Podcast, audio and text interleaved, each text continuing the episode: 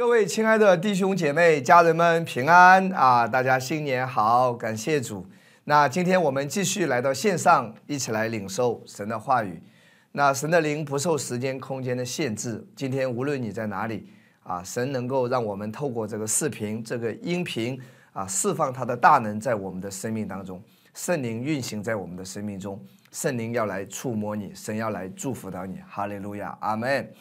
那今天呢，我要跟大家分享的主题就是上帝所要的到底是什么？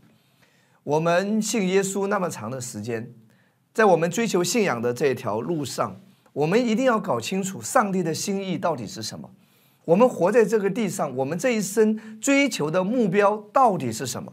上帝所要的到底是什么？这是我今天所要跟大家来探讨的一个主题。那有一些人可能会认为说啊，来到教会看到我们每一次都会用诗歌来敬拜赞美啊，我们用敬拜赞美来感谢上帝啊，上帝喜悦我们的敬拜赞美，请听好，敬拜赞美非常重要，对，上帝是喜悦我们心灵诚实的敬拜赞美，但是你觉得上帝让我们活在这个地上，单单只是为了为了来唱歌敬拜赞美他吗？虽然这是好的，请听好。你我都是五音不全的，啊，可能有的人唱歌稍微专业一点，但你再怎么专业，请问你唱歌有天使专业吗？你的发音有天使精准吗？如果上帝是喜欢热闹，喜欢有人在他面前载歌载舞，哎，他完全可以让天使来做这件事情。那事实上，确实，上帝创造的天使当中，有一部分是专门来敬拜赞美上帝的。有一部分是专门负责敬拜的，所以上帝让我们活在这个地上，他的心意不是让我们单单只是为了敬拜赞美。那有人会认为说，上帝让我们在这个地上是让我们传福音啊，拯救更多的灵魂。对，传福音是教会在地上的使命之一。但是别忘了，如果只是为了单纯的传福音的话，上帝也可以让天使去做这件事情。我相信，当天使在人民广场一显现的时候，当天使在天安门广场一显现的时候，可能无数人更加容易信主，对吧？当天使行神迹的时候，人们更加愿意愿意来信仰耶稣。天使传福音绝对比我们人更有能力，也更有效率。那上帝的心意到底是什么？那我们活在这个地上，我们要明白神到底要的是我们的什么？今天啊，根据这个主题呢，要跟大家来看一个圣经人物啊，在整本圣经当中，历世历代从旧约到新约，出现了无数的伟大的人物，在那么多的人物当中，唯一的一位，只有一位，圣经记载下来说他是合神心意的人，大家可能想到了，这个人就是大卫。那我们来看一下新约好不好？来看新约使徒行传十三章二十二节，新约圣经是怎么来说大卫的？你记住，圣经这样的来评价大卫，就是上帝就是如此看大卫的。那上帝看大卫是什么样的呢？我们先来读这个经文二十二节，击废了扫罗，就选立大卫做他们的王，又为他做见证说。我寻得耶西的儿子大卫，他是合我心意的人，凡事要遵行我的旨意。这里给大卫一个评价和定义：大卫是一个合神心意的人。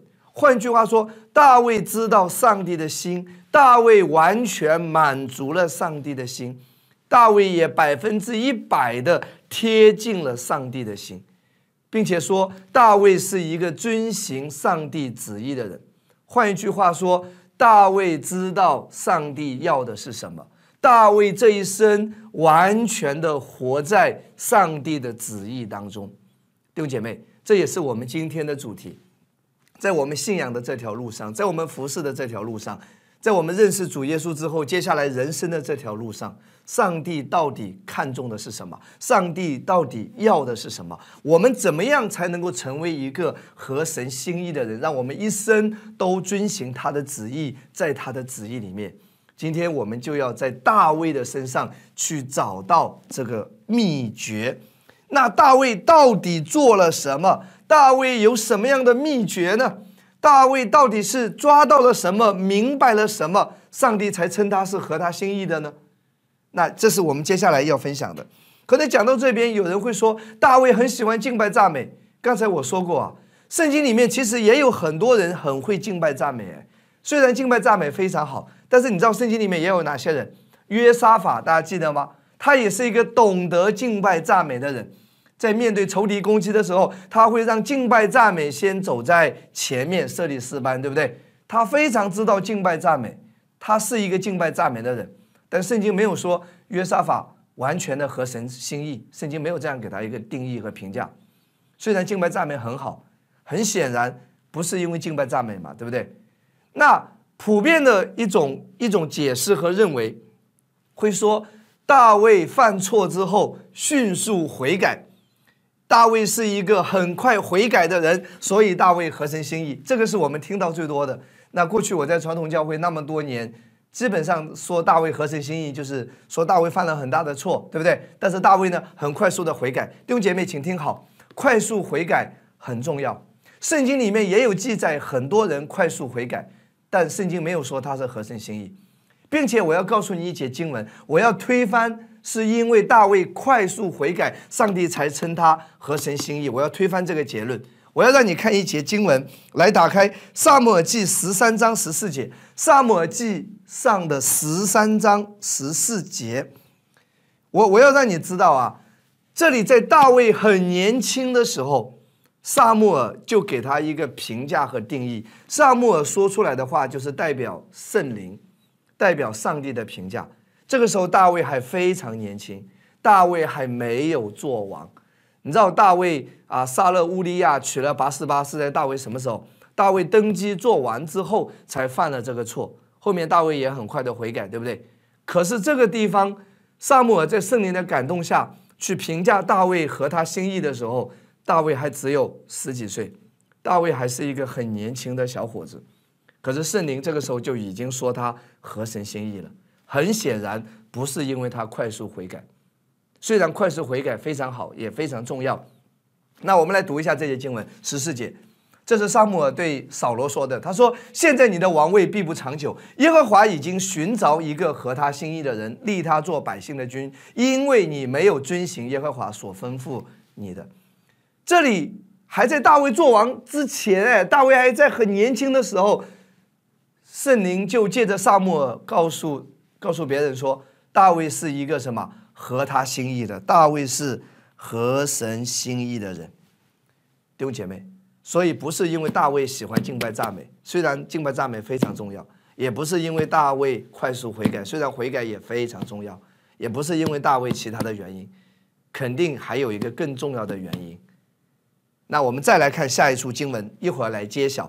来看历代至上二十八章第四节。然而耶和华以色列的神在我父的全家拣选我做以色列的王，直到永远。因他拣选犹大为首领，在犹大支派中拣选我父家，在我父的众子里喜悦我，立我做以色列众人的王。大卫怎么说？大卫说：“天父喜悦我。”弟兄姐妹说一次：“天父喜悦我。”请听好，神爱你和神喜悦你是不一样的。圣经说神爱世人，神爱世界上的每一个人，对不对？神也爱每一个基督徒，爱每一个他的儿女。但是神特别喜悦你，跟神爱你，这个是有差别。就好像一个一个父母，对吧？家里有十个孩子，他爱每一位，他绝对爱每一位。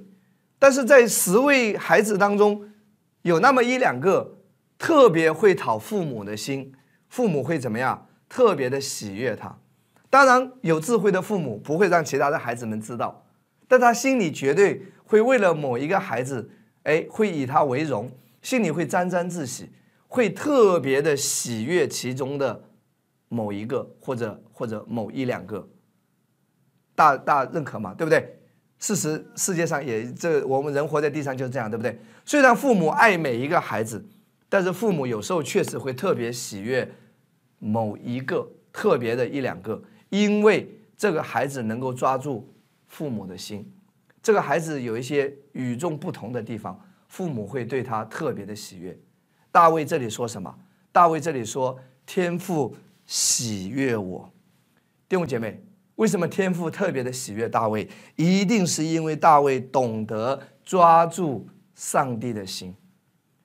大卫一定是懂上帝的心，大卫一定是抓住了重点中的重点。他知道上帝喜悦的是什么，他知道上帝看重的是什么，他知道上帝最终的心意是什么。大卫懂上帝的心，大卫明白上帝的旨意，他抓住了。所以大卫合神的心意。那在整个圣经里面，你可以去找啊，你会找到一个答案。在上一期的讲道中，我们也提到，大卫特别与众不同，他看重约柜，这是他跟扫罗之间最大的区别。那大卫也是一个大能的勇士，很有能力。扫罗呢，也是高人一头，对不对？扫罗也征战很有能力，扫罗也经常打胜仗。换句话说，他们的施工都同样有影响力，他们都是在外面看起来都是有影响力、有能力的优秀的人。但是大卫跟扫罗有很大的区别，扫罗对约柜基本上是不闻不问，而大卫极其看重神的约柜。那今天在这边还是要跟大家来解释一下旧约里面的很多器具器皿啊，上帝所设立的那一些物件，都是在指向耶稣基督。因为旧约是影子，新约是什么？新约是实体。旧约是隐藏的，新约是显明的。约柜就是预表耶稣基督。那你知道约柜由什么来组成的？约柜是由木头来制成的。首先它是木质的，然后呢镶上金子。这个代表什么？代表我们的主耶稣两种属性。主耶稣首先是木头，就是人，对吧？木头代表的是人的属性。耶稣是以完全的人来到这个世界，所以耶稣具有人类的情感。耶稣会哭，对不对？耶稣会发怒，对不对？耶稣会伤心，对不对？耶稣具有人类的热忱，耶稣具有人类的敏感度。耶稣来到这个地上，道成肉身，完全变成一个人的样式，和你我是一样的。只是耶稣没有罪，因为他是童贞女玛利亚怀孕生的，而我们是因为从亚当一代一代下来，所以我们保留了罪性，从亚当来的，在我们的血液和 DNA 里面。所以耶稣是完全的人性。这个就是约柜一种材料，是由木头制成的。那约柜呢，也镶上金子。这金子代表什么？金子代表上帝公义的属性。所以耶稣也是完全的神。我再说一次，耶稣是完全的人，是完全的具有人性。耶稣也是完全的神，他是公义的，他是无罪的，他是神的义，他是完全的，他就是神，他代表着神。所以约柜有木头和金子两种材料组成，所以约柜就是代表着耶稣基督。感谢赞美主。那大卫对约柜的态度，从小开始他就是特别不一样的。换句话说，他知道上帝喜悦他的爱子耶稣，他知道上帝最看重的是约柜。我们从诗篇一百三十二篇第二节到第六节，我们可以来看一下。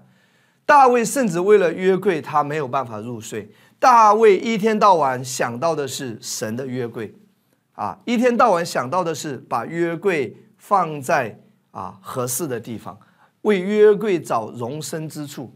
我们来看第二节，我们来读一下大卫怎么说。他说：“他怎样向耶和华起誓，向雅各的大能者许愿，他甚至向上帝起誓和许愿。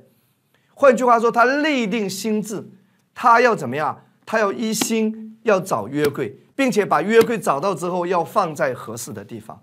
弟兄姐妹，希望新的一年，哎，我们能够在这里看到亮光。上帝喜悦你，把耶稣当成你追求的目标。你信仰的目标是单单的追求耶稣，不是追求名，不是追求利，也不是追求外在的那些东西。虽然活在这个地上，外在上我们需要突破，我们需要财务自由，我们需要健康，对不对？我们需要有有美好的人际关系，我们需要有有能够有影响力来荣耀耶稣。对，但上帝不要我们都盯在外在的这些事情上，上帝要我们抓到核心，要我们的心是被耶稣吸引，被他的爱子吸引的。所以大卫为着约柜，他什么？他相相思成疾啊！大卫每天想的都是约柜。然后第三节说：“我必不进我的帐幕，也不上我的床摊。”然后第四节说：“我不容我的眼睛睡觉，也不容我的眼目打盹。”大卫在干嘛？大卫为什么心情这么迫切？他要找约柜。第五节说：“只等我为耶和华寻得所在，为雅各的大能者寻得居所。”他要找约柜，把约柜找到之后呢，把约柜带到一个合适的地方安置在那里，就是带回到耶路撒冷。耶路撒冷是一切的中心，政治的中心，军事的中心，文化的中心，人文的中心，对不对？这就是代表着说，大卫要让约柜居首位，把约柜放在中心的地方。约柜应该落在中心的地方，这是大卫一生所追求的，这是大卫从年少开始就看中的。弟兄姐妹，今天你要把约柜，就是耶稣，带回到你的人生的生命的中心。只有耶稣回到中心这个位置上，所有的一切才能够有序的进行，所有的一切祝福才能够临到你，以及能够稳定的在你生命中长存。这个就好像一个平衡器一样，多米诺骨牌一样，有一张倒了，次序错了，后面的就塌掉了。这个平衡器如果有一个东西放错位置了，平衡器就什么就塌掉了。同样，同样，我们人生的次序。我们人生的这个规律，我们希望的一切美好，它有一个什么？有一个很重要的原则。当耶稣居在首位的时候，所有的能够保存，能够兴旺兴盛。当耶稣的位置被挪移掉，或者耶稣的位置产生偏差的时候，这个就会崩溃掉，这个系统体制就会什么破坏掉，就会杂乱无章。那这是我们后面继续要分享的。然后第六节说，我们听说约柜在以法他，我们在基列耶林就寻见了，直到他在基列耶林找到了约柜，然后把约柜带回到哪里？带回到耶路撒冷，就是中心的位置上。弟兄姐妹，我再说一次，尽管大卫在流离失所，但是他心所挂念的不是自己的好处，是为约柜找一个地方，先找到约柜，然后为约柜找一个地方。这就是为何上帝如此喜悦大卫，为什么称他为合神心意的人？因为大卫将神的目的当做自己的目的。第六节刚才说，他终于找到了约柜，在基列耶林。其实这个约柜在基列耶林有长达二十年的时间。大卫之前的王是谁？是扫罗，他的前任是扫罗。扫罗却从来没有想过要把约柜带回耶路撒冷。扫罗根本不在乎，扫罗一直在干什么？扫罗一直在打仗，在征战。这个意味着什么？外在的施工，对不对？其实这也是对我对每个传道人一个提醒：你是为了施工而施工呢？你是为了建立教会而建立教会呢？你是为了传福音而传福音呢？是为了讲道而讲道呢？还是说你先懂得把约柜带到你生命的中心？这是一个次序问题。我没有说不要征战，不要打仗。扫罗征战。但扫罗从来不问约柜，扫罗很少关心约柜，扫罗满不在乎。那大卫呢？也征战，也是个勇士。但大卫在征战、打仗这些事工之外，他把最重要的，他把绝大部分的精力，首先是花在寻找约柜，然后要把约柜带回到耶路撒冷，带回到他为约柜搭建的那个帐幕当中。这是大卫跟扫罗的区别。弟兄姐妹，圣经摆在我们的面前。他要我们每一个人有所区别，要我们学习的是大卫。他要每一个传道人要学习的是大卫。扫罗虽然也很厉害，但扫罗不在乎约柜，所以扫罗的下场也非常的不理想。真的，这是很好的劝勉，这是上帝对我们的心来说话，也是上帝借着今年的主题信息来提醒我们每一个人。感谢赞美主，所以。所以大卫是这样的一个大卫。那简单，我们在大卫的一生当中，我们就得出一个什么？得出一个总结。那大卫把约柜摆在第一位，大卫所有的一切都是要围绕着约柜，要把约柜带回到中心的位置。那上帝有没有亏待他呢？那大卫有没有得到供应呢？大卫外在的那一切怎么样呢？大卫祝福外在的那些有没有得到呢？那。请听好，我在这里给大卫的一生做一个总结。神看见了大卫的心，对不对？所以神喜悦他。神接下来在整个大卫的生平当中，你可以看到，神赐他资源，神也赐他能力，神赐他恩惠恩宠，神赐给他身边的人才济济，神甚至赐给他什么金银财宝，让他的儿子所罗门后续来搭建什么？搭建圣殿。前期都是大卫预备的，神给大卫无数的金银财宝，神也使他晋升被提升，使他一直做王到什么？圣经有一句话说：“日子满足，离开世界。”所以大卫的结果真的是非常美好的。亲爱的弟兄姐妹，大卫得到了上帝外在一切的供应和祝福。那今天我们有一个学习，我们会认为说，我们花很多时间在追求耶稣的身上，我们会。会忽略了医治啊，忽略了家庭的祝福啊，或忽忽略了外在的问题需要解决啊。其实，其实你知道吗？磨刀不误砍柴工。这么多年的信仰经历，真的我已经得出一个很深的经历跟体会，也是圣经的真理。当你一直追求外在的时候，外在也是得不到的。圣经说，那个金银也是什么？长了翅膀会飞走的。你也得不到的。你寻求突破不一定能突破。你为了突破而找突破，突破永远没有办法临到，因为这不是神的心。而相反，当我们单单的只满足神的心，单单的只要他的儿子耶稣的时候，上帝会让一切都围绕着我们。感谢赞美主。所以今天记得，上帝看重的是什么？天父看重的是什么？他要你要耶稣。弟兄姐妹，我们的信仰就是这么简单。其实我们的信仰是怎么入门的？上帝设定下来的计划是什么？除他以外，别无拯救。也就是说，上帝要我们接受他的儿子耶稣，呃，耶稣，上帝才接纳我们，救赎我们，对不对？换句话说，你接受耶稣，上帝接纳你，救赎你，对不对？你尊荣他的儿子耶稣，上帝也怎么样尊荣你，对不对？你单单的追求他的儿子耶稣，天父也将一切外在的祝福赐给你，就是这么简单。这是我们人生的次序，信仰的追求的方向和目标，这是信仰的人生向前走的步骤。弟兄姐妹，就是这么简单。所以对你我是一个提醒。我不是为了讲道而讲道，我也不是为了传福音而传福音，我也不是为了要要做成一个什么样的教会，而为了这个在在拼搏。上帝给你我的心，就是要他的儿子耶稣，被他的儿子耶稣吸引，更多的来认识他的儿子耶稣。感谢赞美主，这个认识。从浅到深，对不对？从知识到经历，对不对？从外在到内在。感谢赞美主，阿门。来看几段经文，《彼得后书》一章第二节怎么说？《彼得后书》一章第二节，上帝就定下了这个次序啊。他说：“愿恩惠，恩惠要不要？有谁要恩惠？就各样的恩惠恩宠，对不对？工作中、生活中、婚姻中、人际关系中，在职场上，愿各样的恩惠，对不对？愿恩惠平安。”这个平安是从里到外的，心灵的平静安稳安息，也包括外在的健康，对吧？身体的健康健壮，愿恩惠平安，恩惠平安怎么得到的？这些不是靠你每天祷告说主啊，求你给我，求你给我，也不是单单靠求。虽然祷告可以宣告，可以求，是怎么来的？这里告诉我们一条路：因你们认识神和我们主耶稣，多多的加给你。上帝的供应是丰富的。但是，怎么样才能够多多的加给你？只有一一条路，因你们认识神和我们的主耶稣。弟兄姐妹，这里也解释一下，认识神和我们的主耶稣为什么要把它分开？每个人都说自己信的是神，但你信的是神，对，没有问题。但你怎么样正确的来信这位神？除非透过耶稣来看这位神，你必须要明白耶稣，对不对？其实世界上除了我们的基督信仰。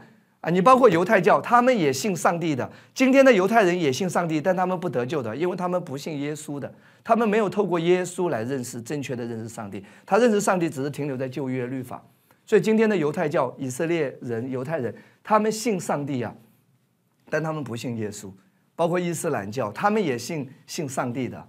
他们有一些跟我们圣经里讲的也是一样，他们也信亚伯拉罕，也知道亚伯拉罕的，但他们对神的认识。不是正确的，因为他们不认识神的儿子耶稣。世界上很多的宗教都相信有一位造物主，都相信有一位宇宙中的主宰的神，但是他们不认识耶稣。所以这里有一个区别。首先，他说恩惠平安是因你们认识神。那怎么来正确的认识神？下面说和我们的主耶稣基督，就是当我们认识耶稣的一切的时候，我们才能够正确的来认识这位上帝。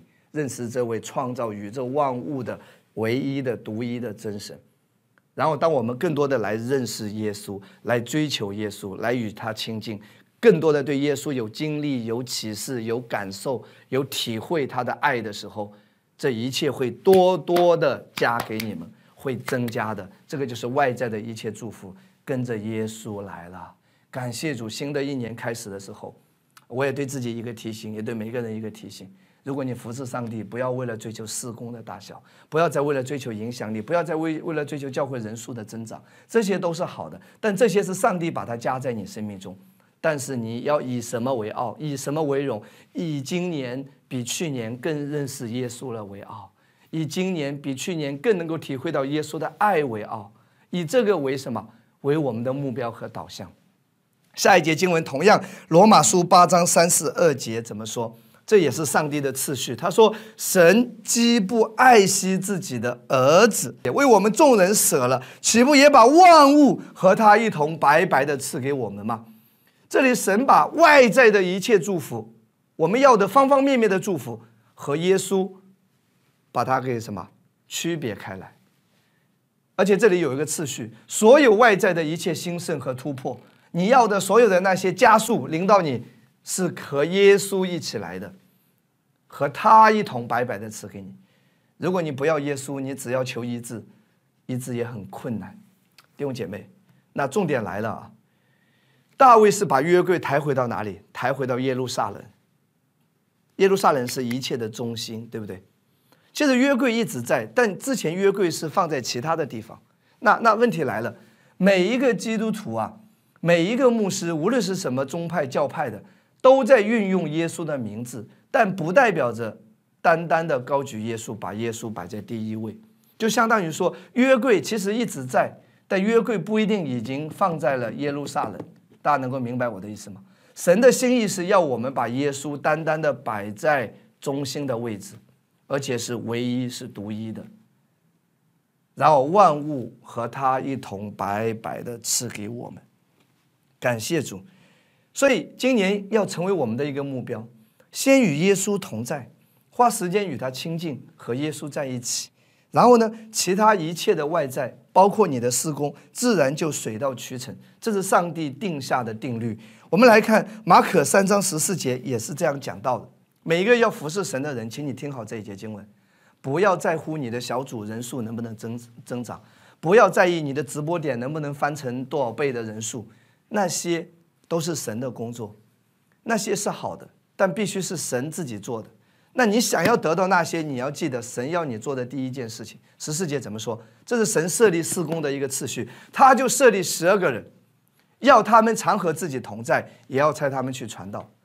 这十二个人，上帝要他们去什么？传道、四工、服侍，对不对？外在的，外在的重要吗？是重要，但更重要的，这里说在前面先记载，要他们常和自己同在。先要和耶稣同在，当你满意出来的时候，你才能够去传道、去服侍弟兄姐妹。不要为着你的小组过于的啊，心里焦急，希望突破，但是没有看到突破。不要在这个点上，单单的看到你的内心，让耶稣的爱来充满你，让你里面满意出来。当你满意出来的时候，你的小组就满意出来了。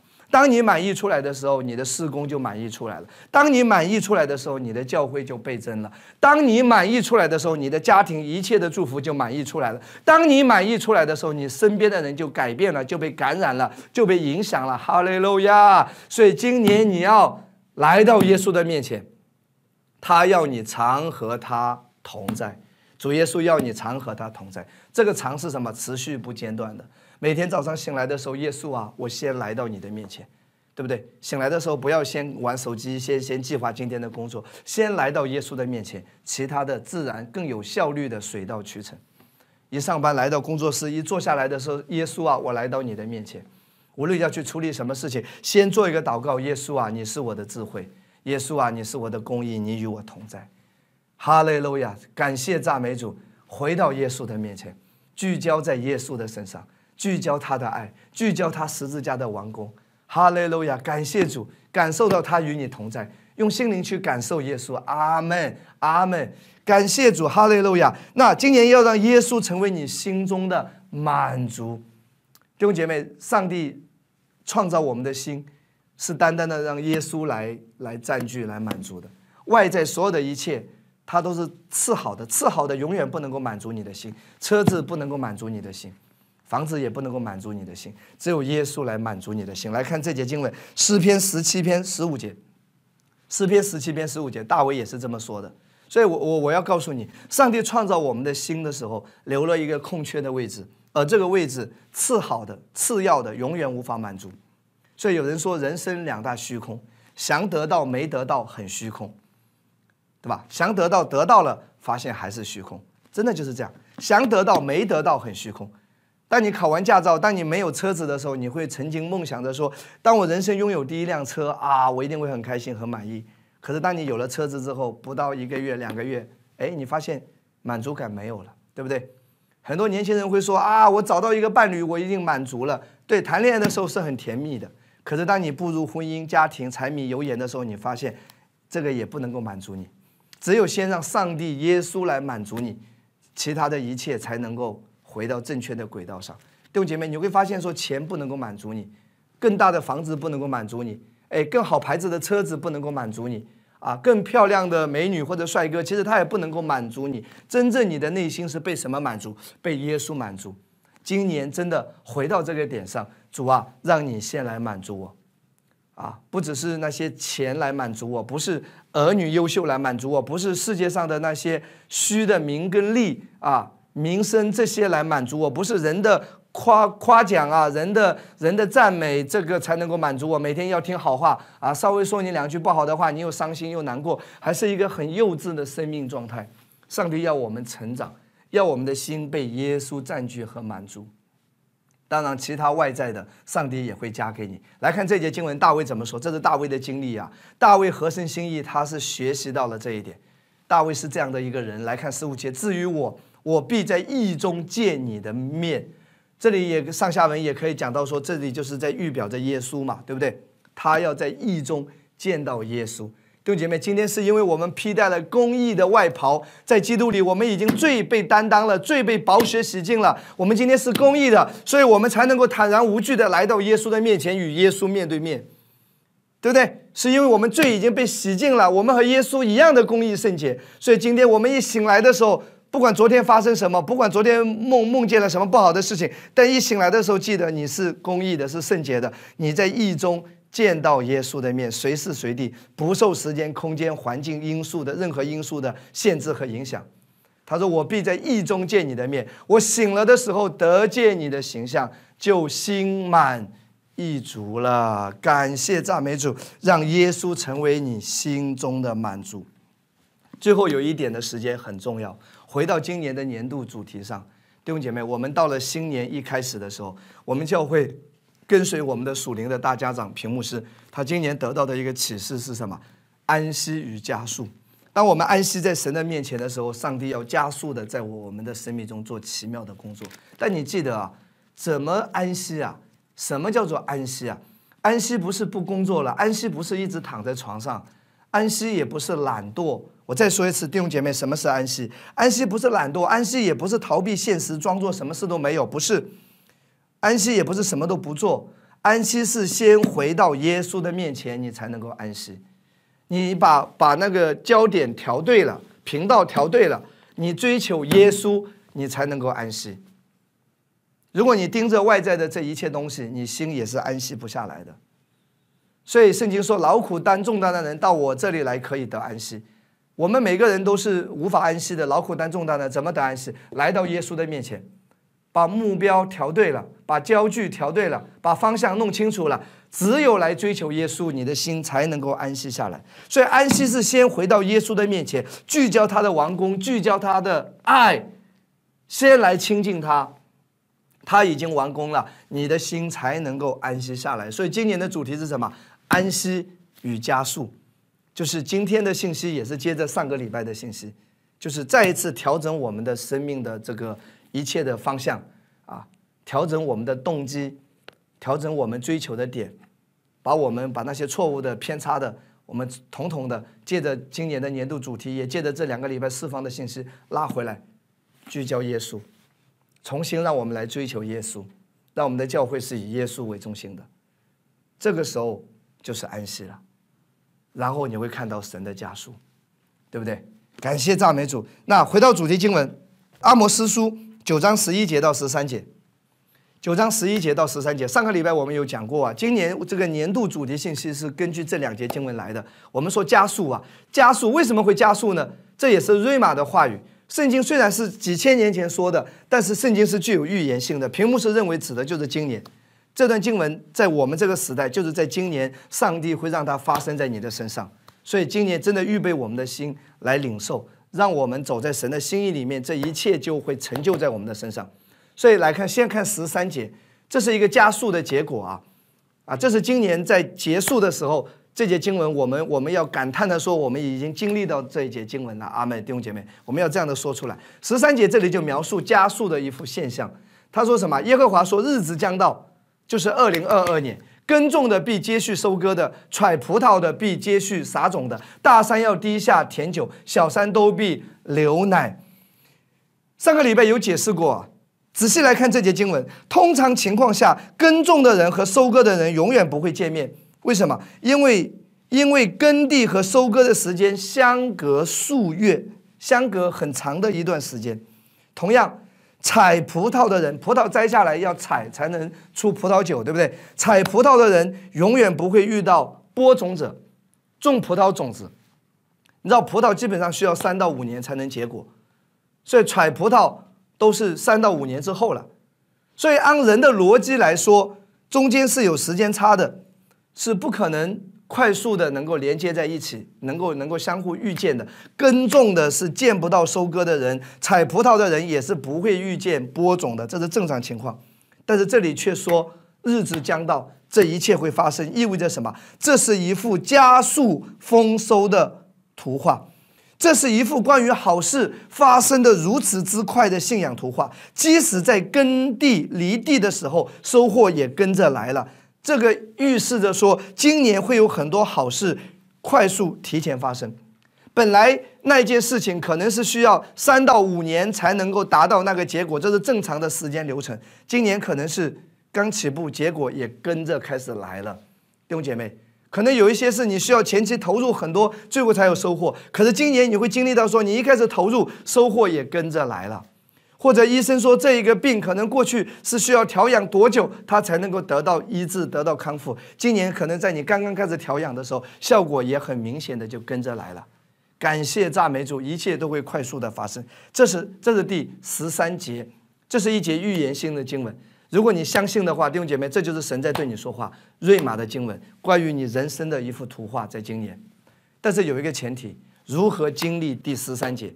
如何在二零二二年结束的时候，你会说这节经文今年我经历了，我可以做见证？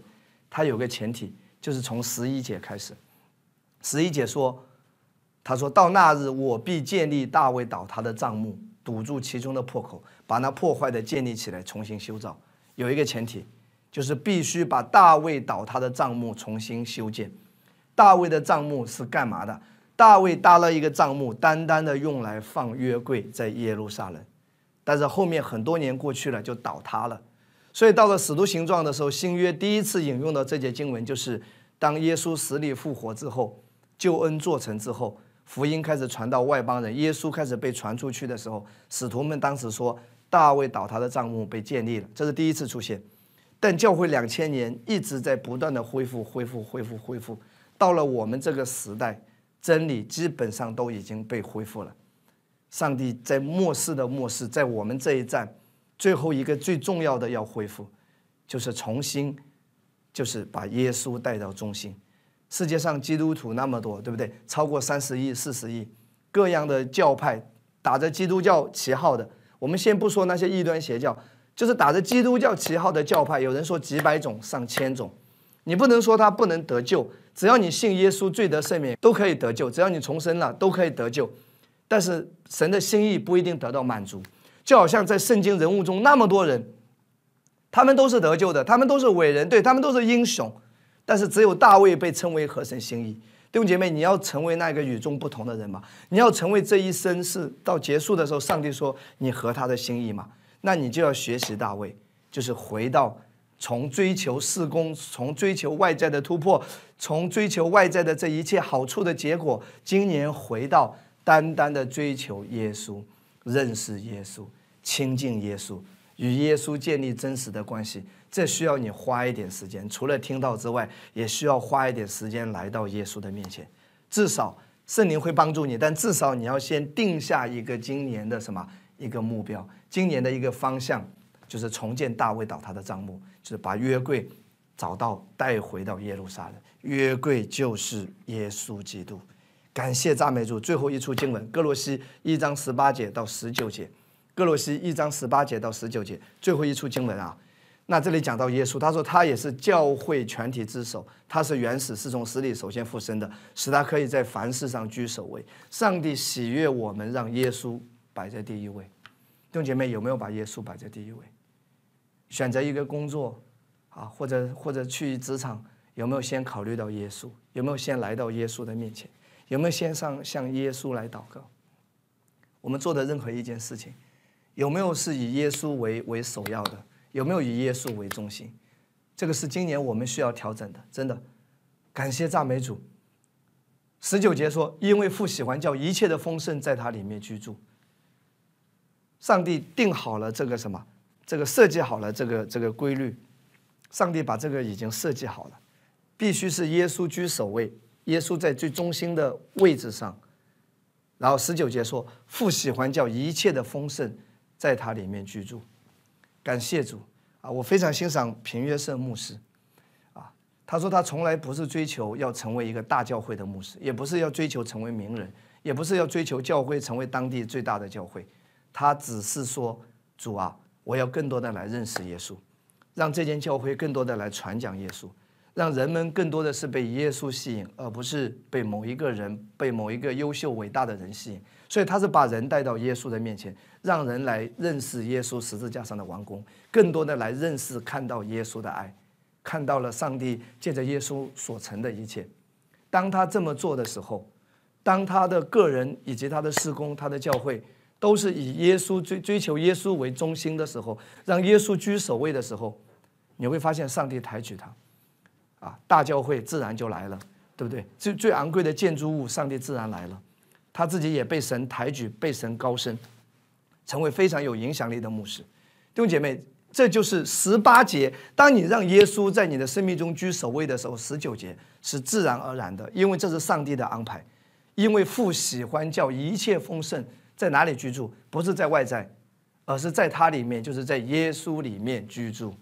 感谢赞美主，让我们本末倒置的那个顺序重新回到正确的一个顺序上。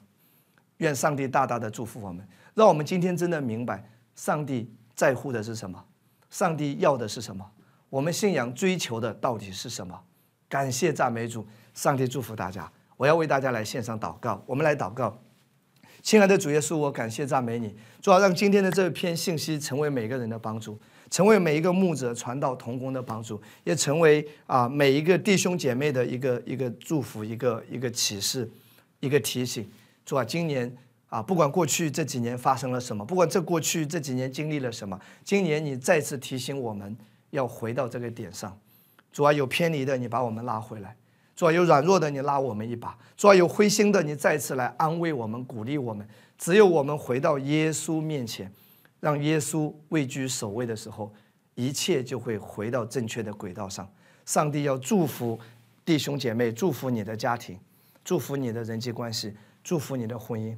也祝福你在职场上失去的一切，二零二二年都会回来；过去失去的健康，二零二二年都会回来；过去失去的影响力、失去的尊荣，啊，二零二二年都会回来，都会补还加倍的补还回来，在你的生命当中，包括你的儿女、全家，你所关心的每一件事，你所爱的人、你的亲人，都会因着你蒙福。当你聚焦耶稣、追求耶稣的时候，上帝的祝福就从你这里开始。流淌出来，影响到你身边的每一位。感谢赞美主。今天当你领受神的话语，从心里说阿门的时候，这个属灵的看不见的大能已经开始运行了。愿上帝祝福每一位，奉耶稣的名祷告，阿门。祝大家新年快乐。